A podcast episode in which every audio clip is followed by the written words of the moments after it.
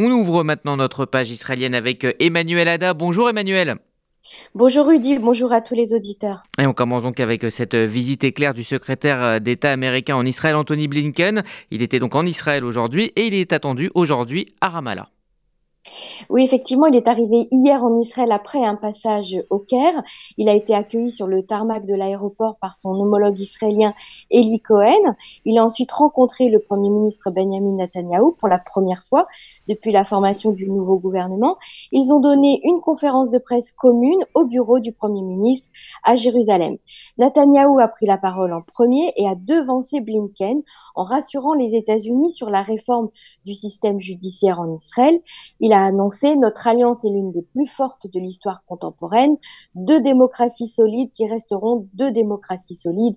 Je vous le promets, a déclaré Netanyahou. Blinken a insisté sur l'importance de préserver la démocratie et les droits de l'homme avec un système judiciaire égal pour tous, la préservation des droits de l'homme, un système juridique égal pour tous, le droit des minorités et une presse libre. Blinken a tenu à appuyer sur le fait que l'obtention d'un consensus sur des réformes nouvelles restait le meilleur moyen pour garantir qu'elles soient adoptées et qu'elles tiennent le sujet de la sécurité d'Israël est également à l'ordre du jour. Il a affirmé le soutien des États-Unis pour garantir la sécurité d'Israël et a condamné, bien entendu, les attentats de ces derniers jours.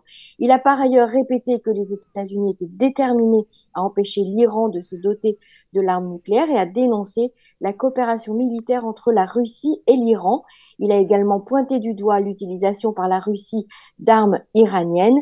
Cet échange d'armes est intolérable, a-t-il dit. C'est pour cela qu'il est important de soutenir les besoins ukrainiens.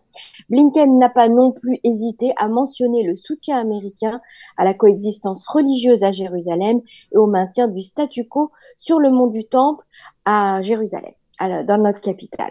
Blinken est attendu aujourd'hui à Ramallah. Mahmoud Abbas affirme qu'Israël est responsable de l'escalade de la violence et a déjà dévoilé à la presse ce qu'il compte demander aux Américains. C'est le site Israël d'Ayom qui révèle la liste de ses revendications comme condition à une baisse des tensions sur le terrain.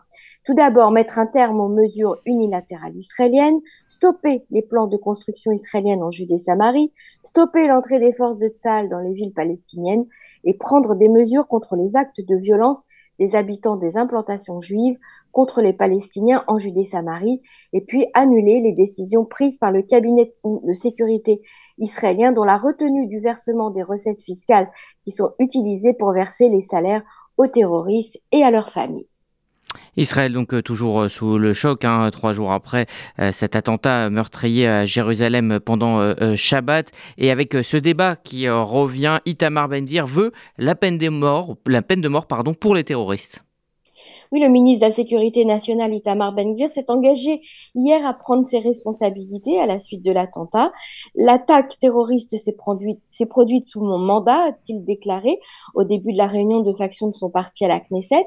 La solution est de se déplacer de quartier en quartier, de maison en maison et de réquisitionner les armes en circulation. Et Ben-Gvir a également réitéré son engagement à soumettre un nouveau projet de loi visant à instituer la peine de mort pour les terroristes.